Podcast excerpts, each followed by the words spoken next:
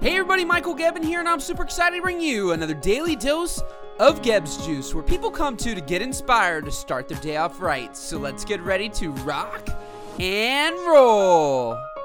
So today, I'm bringing you number 10, which is take delight. Your work should be fun. Not always fun like a birthday party fun, but fun like you're doing the right things sort of fun.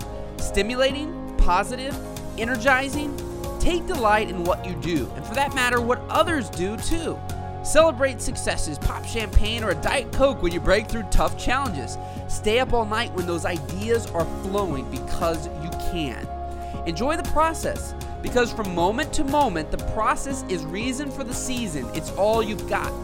Take if you don't take delight, your career will be short either by choice or by fate. You know what I've found is, and I want to add something to this, guys, is choice.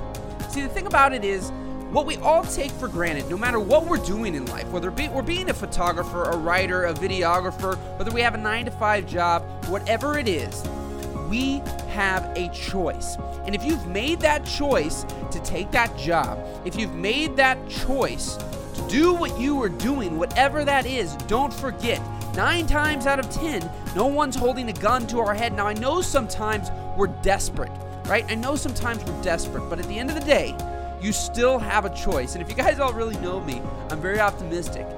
But at the end of the day, life can be very short. So you want to live each and every day, whatever you've made the choice to do, and take delight in it. Have fun with it. Make the best of it. That's the only way it'll lead to awesome things is if you take delight in each and everything you do.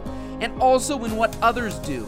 Just doesn't expect people to embrace and, and, and you know be so excited about what you do if you can't do that for others. So my friends today, just remember that you made a choice to do what you're doing today. Have some fun with it. Even if you haven't before, have some fun and embrace and empower others. Rock and roll, my friend. We'll see you for number 11.